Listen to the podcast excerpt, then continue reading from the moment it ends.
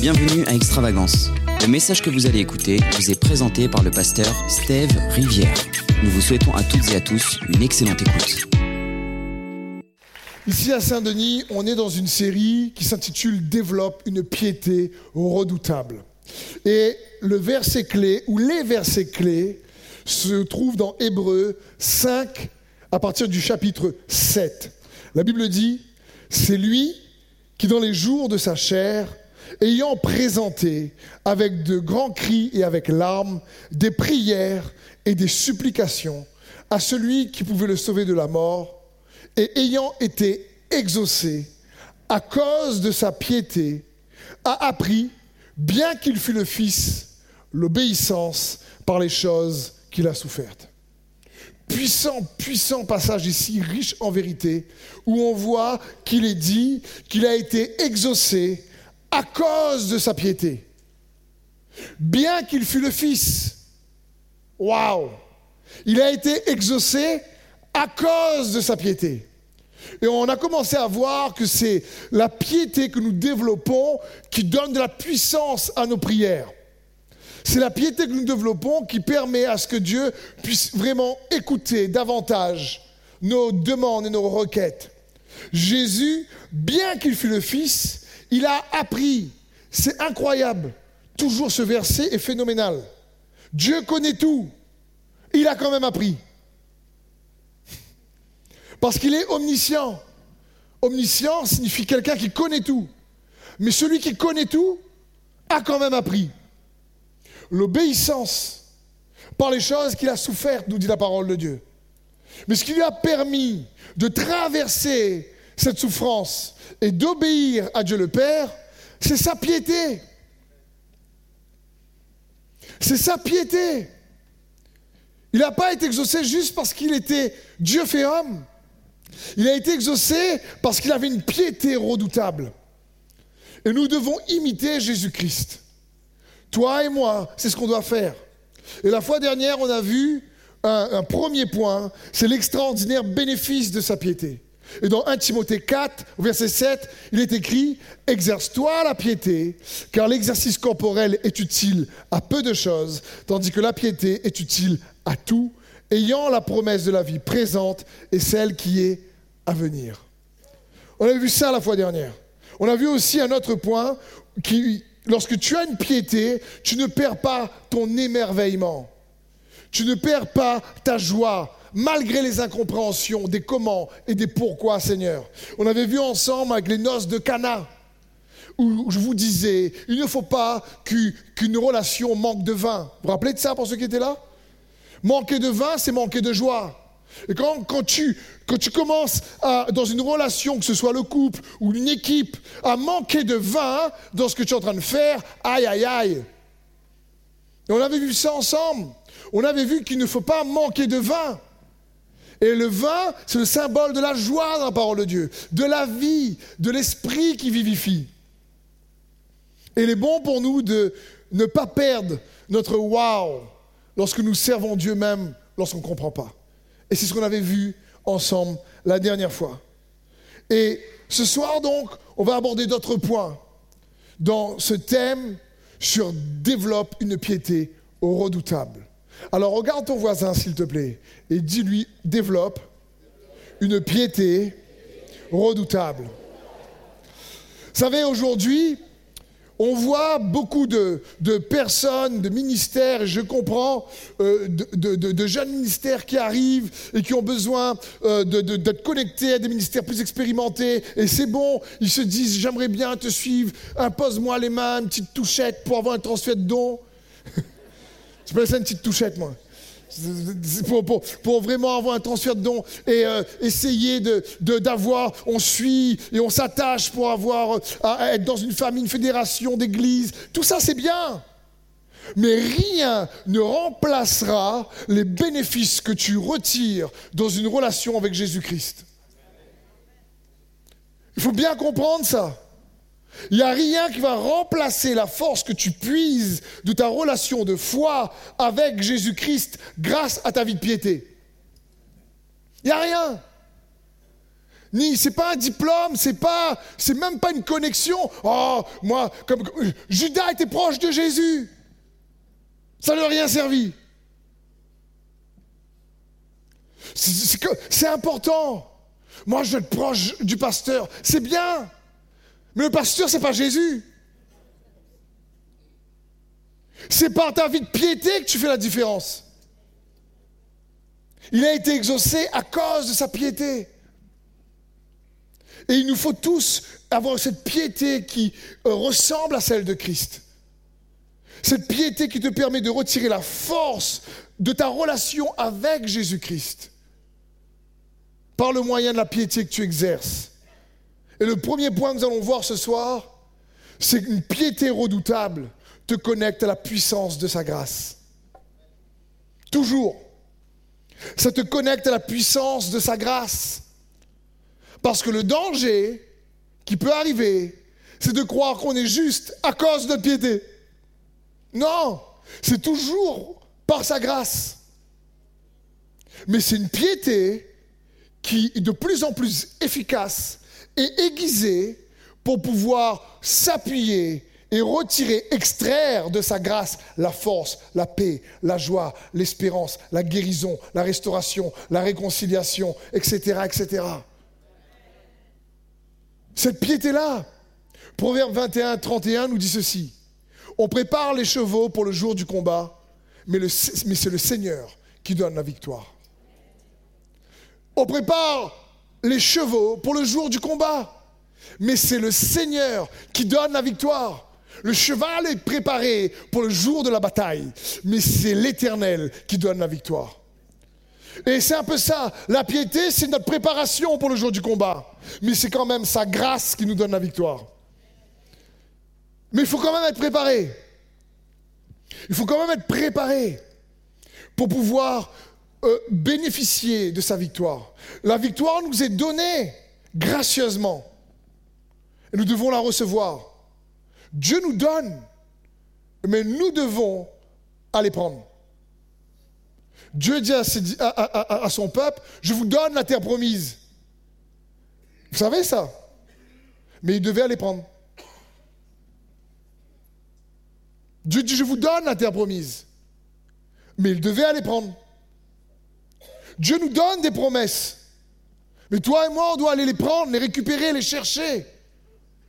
Absolument. Dieu nous donne des talents. Vous savez ça? On doit les multiplier. Dieu nous met dans un jardin. On doit le cultiver.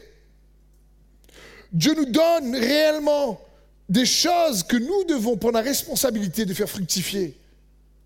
Dieu nous donne la semence à nous de l'entretenir et de la faire grandir. Dieu te donne une merveilleuse épouse, à toi de la cultiver. Dieu te donne un merveilleux mari, à toi de le cultiver. Si tu es célibataire, ça va venir.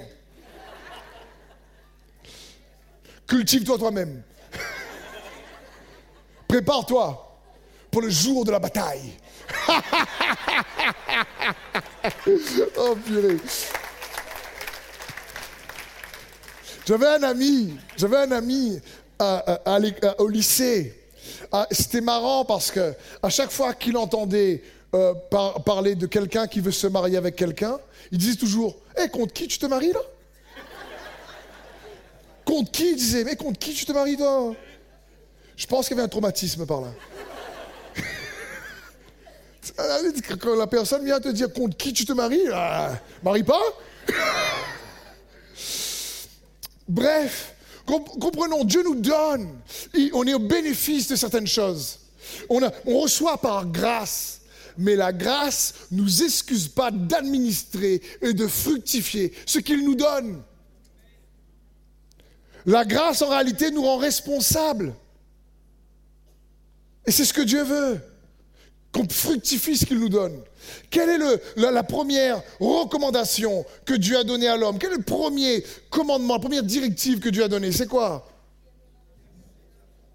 On dit souvent ça, c'est ce que Jésus a rappelé.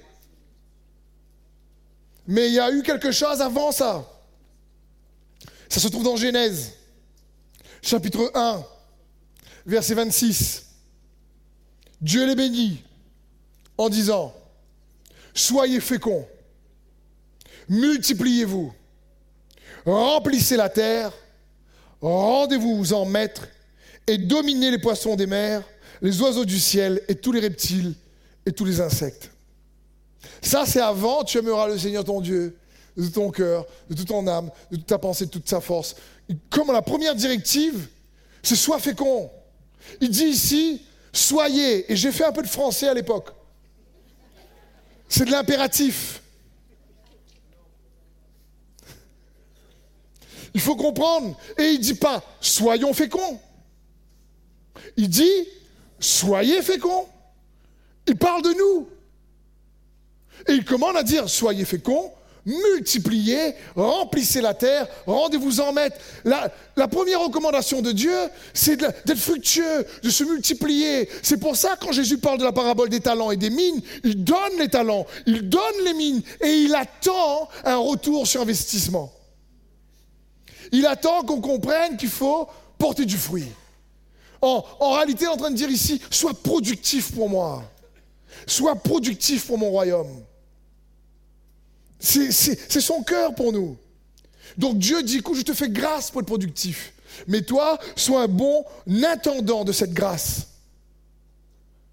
Comme l'apôtre Paul qui dit, je suis ce que je suis par grâce. Et il rajoute, mais la grâce de Dieu n'a pas été vaine dans ma vie, parce que j'ai travaillé plus que tous. Et il rajoute encore, non pas moi, mais la grâce de Dieu au travers de moi. Et tous, on reçoit une mesure de grâce. Est-ce que vous savez ça? Tu as une mesure de grâce bien plus grande que tu l'utilises. Et il nous faut donc apprendre à plus efficace. La grâce nous donne accès à la piété. Ah, la grâce donne accès à Jésus.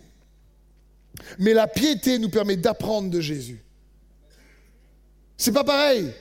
La grâce nous donne accès à Jésus. C'est sa grâce. Mais la piété, comme on a vu la fois dernière, nous permet d'apprendre de Jésus.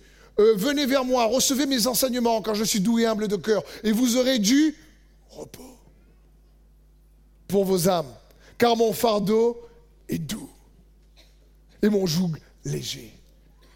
Donc, on peut s'approcher du trône de la grâce. Mais la piété nous permet d'apprendre de celui qui siège sur le trône de la grâce. La grâce est ma source, la piété est ma ressource. La grâce est ma source. ma piété, mon style de vie qui révère Dieu. Je vous rappelle, ça ne signifie pas uniquement le piété, on avait vu ça la fois dernière, ça ne signifie pas uniquement être attaché à Dieu. Ça signifie être bien dans ma relation avec lui, car j'arrive à extraire sa bonté qui jaillit en moi, que je fais le bien. Et on avait vu que c'est un mot qui met en pratique effectivement les deux principaux commandements. Tu aimeras le Seigneur ton Dieu de tout ton cœur, toute ton âme, toute ta pensée, ta pensée, toute ta force, et ton prochain comme toi-même. Ça parle de ça. Donc la grâce est notre source, et notre piété est la ressource qui nous permet d'avoir accès à Christ, mais aussi surtout d'apprendre de Jésus-Christ. Si tu préfères, la piété, c'est un combat qui nous garde connectés à la grâce de son amour. Ça te permet de garder ton, ton amour, ou plutôt l'amour de Dieu dans ton cœur, activé, allumé. Et on a besoin de ça. Pour pas que l'offense vienne faire taire ton amour. Pour pas que les incompréhensions viennent voler ta joie pour, pas que les pourquoi non répondus viennent réellement te remplir de crainte ou de déception qui emmènent des frustrations, qui te détachent de lui. Et on a besoin de sa grâce pour ça. Parce que la grâce de Dieu nous est donnée, mais on n'enlève pas notre responsabilité pour agir de manière juste.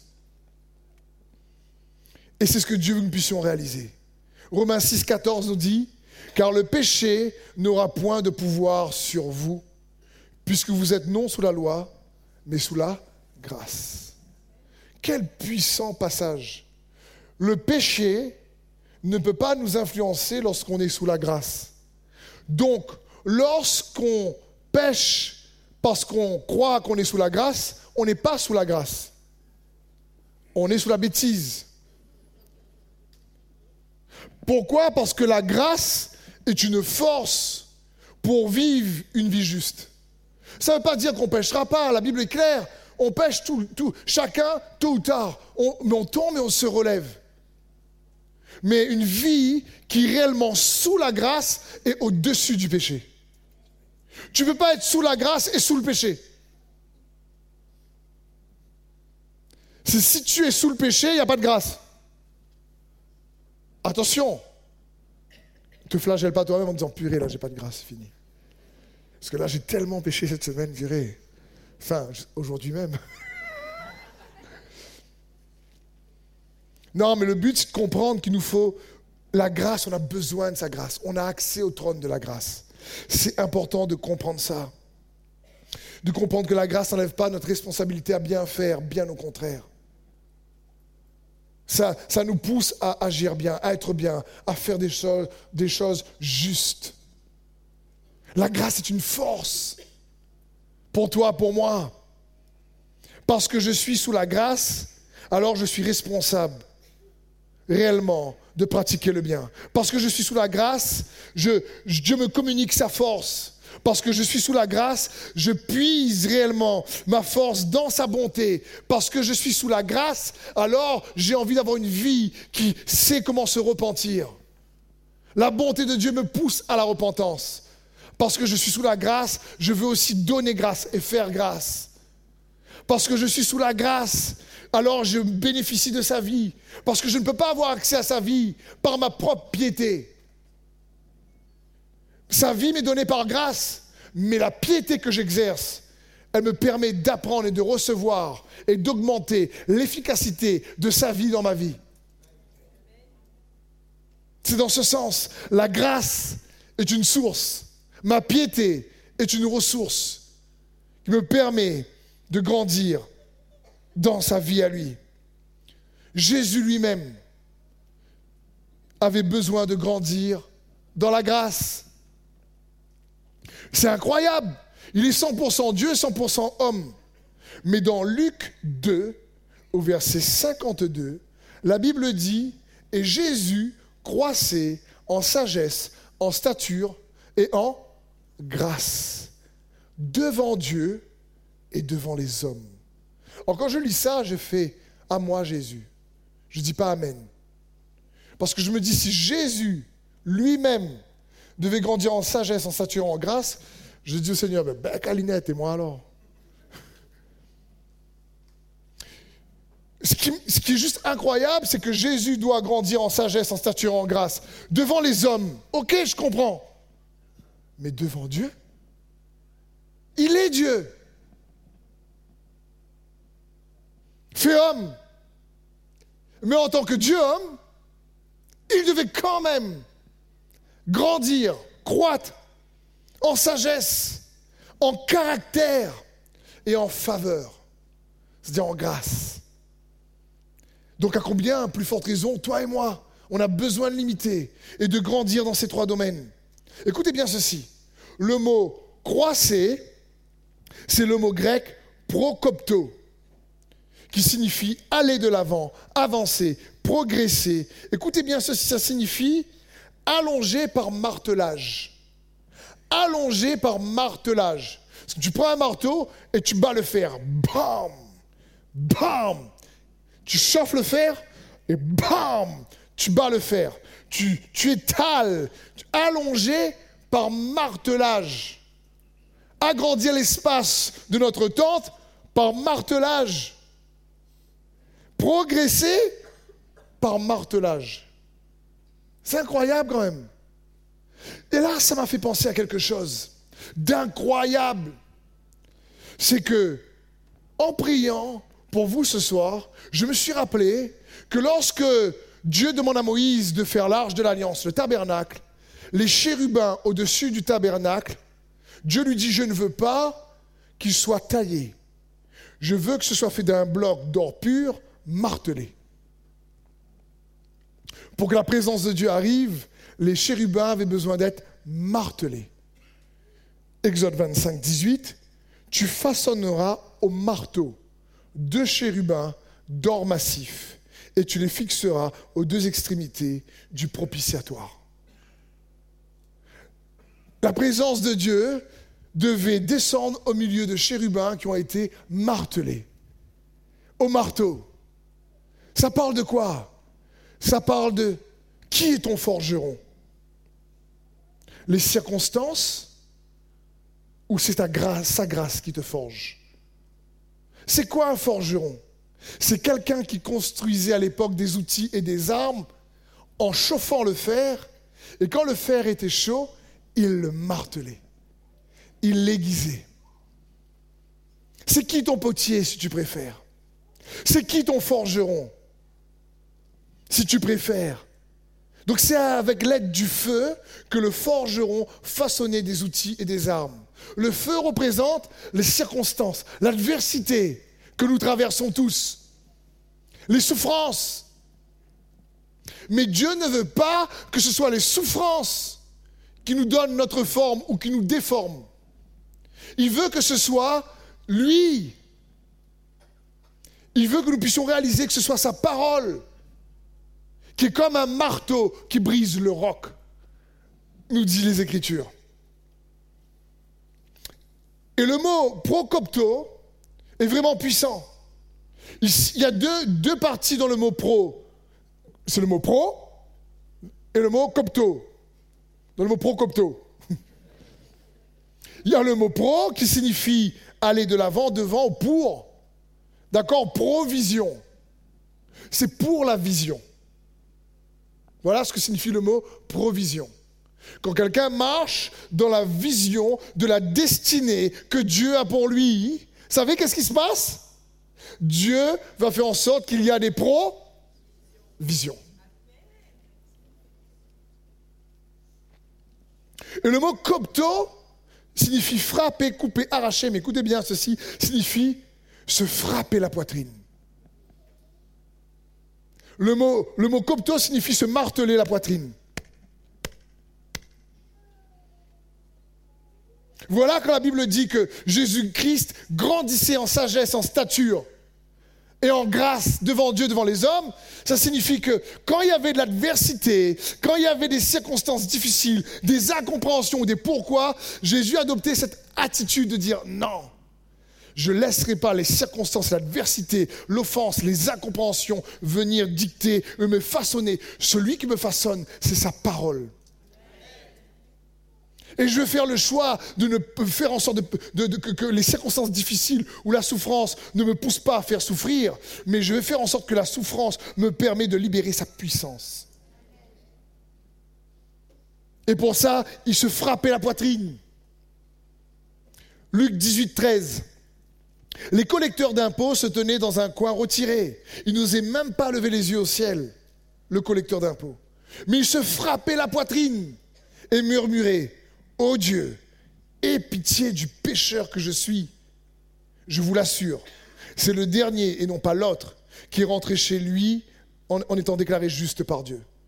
Car celui qui s'élève sera abaissé, mais celui qui s'abaisse sera élevé. Ici, dans ce passage, on voit juste une partie, Luc 18, Jésus prend deux styles de piété. Il prend la piété d'un pharisien, un pasteur, un prêtre, ce qu'on veut, qui est là et qui dit, oh Seigneur, dans le temple, moi, je jeûne deux fois par semaine et je donne la dîme de, tous, mes, biens. Le gars est vaillant. Et Jésus regarde et dit, lui, Dieu n'a pas entendu sa prière. Donc il jeûne. Mais on a vu la dernière fois que Dieu préfère la piété au sacrifice. Et ici, il y a l'autre gars, un collecteur d'impôts, quelqu'un qui était méprisé à l'époque, qui se frappe la poitrine. C'est le mot croisé, procopto. Il se frappe la poitrine. En se frappant de la poitrine, c'est comme la symbolique prophétique de quelqu'un qui dit Seigneur, non, je vais dépendre de toi. Je vais m'abandonner. Je vais te laisser diriger ma vie. Je ne laisserai pas les doutes m'envahir. Non, je martèle mon cœur avec ta parole et je dis à mon cœur écoute un coup sa parole. C'est lui mon forgeron. C'est sa parole mon forgeron. C'est pas les circonstances mon forgeron. C'est dans ce sens. C'est dans ce sens. Dis même si les circonstances passées ont été difficiles, même si tu as subi un divorce chaotique, tu dis non, je laisserai pas le rejet de la trahison réellement m'affecter. Je vais laisser sa parole me transformer parce que je sais qu'il m'aime. Et pendant que les autres me rejettent, lui m'accepte et tu te frappes la poitrine comme ce collecteur d'impôts et tu t'humilies devant lui et tu t'abandonnes et tu es sincère. Ça parle d'une sincérité, ça parle d'une authenticité. Le gars qui se frappe la, euh, frappe la poitrine, il n'est pas juste là pour faire joli. C'est qu'il y a une sincérité. Il est touché par ce qu'il demande. Et je vous le disais il y a quelque temps de cela, si ta prière touche même pas ton cœur, comment tu veux qu'elle touche le cœur de Dieu?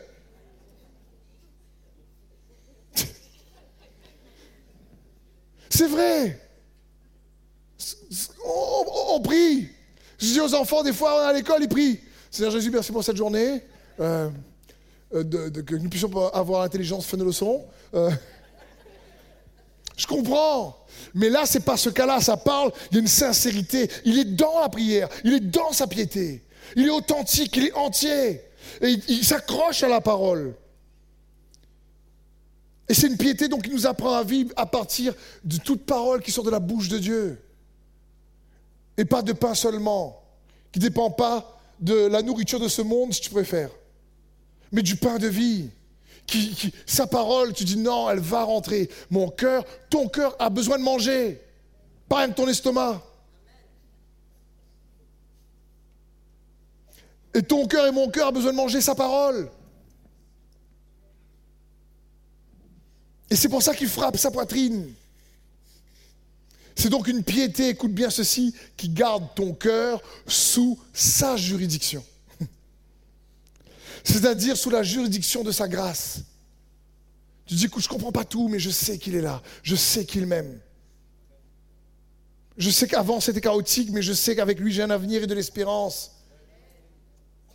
Et tu fais attention, tu ne laisses pas les circonstances, les doutes voler ton espérance. Tu ne laisses pas l'ennemi venir avec son mensonge à penser, venir voler ta joie. Ça me fait penser à l'ordinateur aujourd'hui. En tout cas, sur tous les PC, il faut mettre beaucoup d'antivirus, oui ou non? Et malgré tout, il y a des virus qui passent. Oui ou non? Ben, Il faut un plus fort antivirus. Oui ou non? Ben, C'est pareil, quand l'ennemi a accès à ta pensée et qu'il y a un virus, un mensonge qui viendra affecter ton cœur, ben, écoute, augmente le code d'accès, quoi. Change antivirus va dans, la, dans l'intimité avec lui, dit Wow, qu'est-ce qui se passe là? C'est quoi ça? Ma joie en train de partir. Je suis en train de manquer de vin. J'ai besoin d'un miracle. Et pourtant, j'ai accès à son trône de la grâce. La grâce est ma source. Mais ma piété est ma ressource. Je vais aller taper dans sa grâce. Change antivirus. Mais un plus fort. Mets un meilleur code d'accès pour pas mis accès à ton cœur. Mais un code d'accès qui ne trouvera pas. C'est dans ce sens. Faut pas oublier, ben elle est vraie alors. Je voulais oublier le code d'accès ou même qu'il n'est pas rentré. comment, comment on veut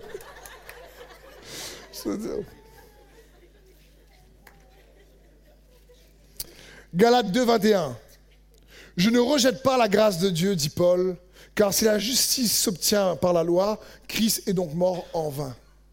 C'est puissant ce que Paul dit ici.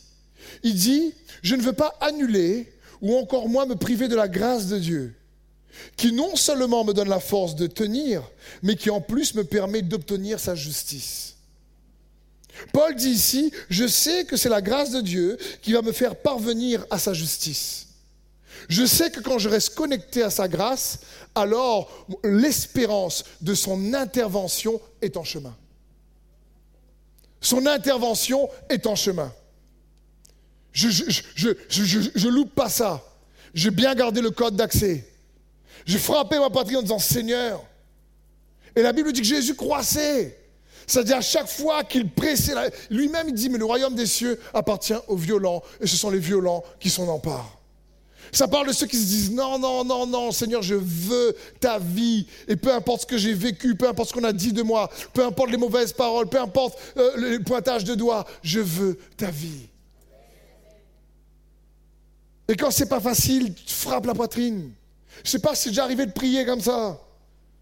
Ça demande du courage, dis-le. Je veux pas que le courage sorte de mon cœur. Courage, reste là.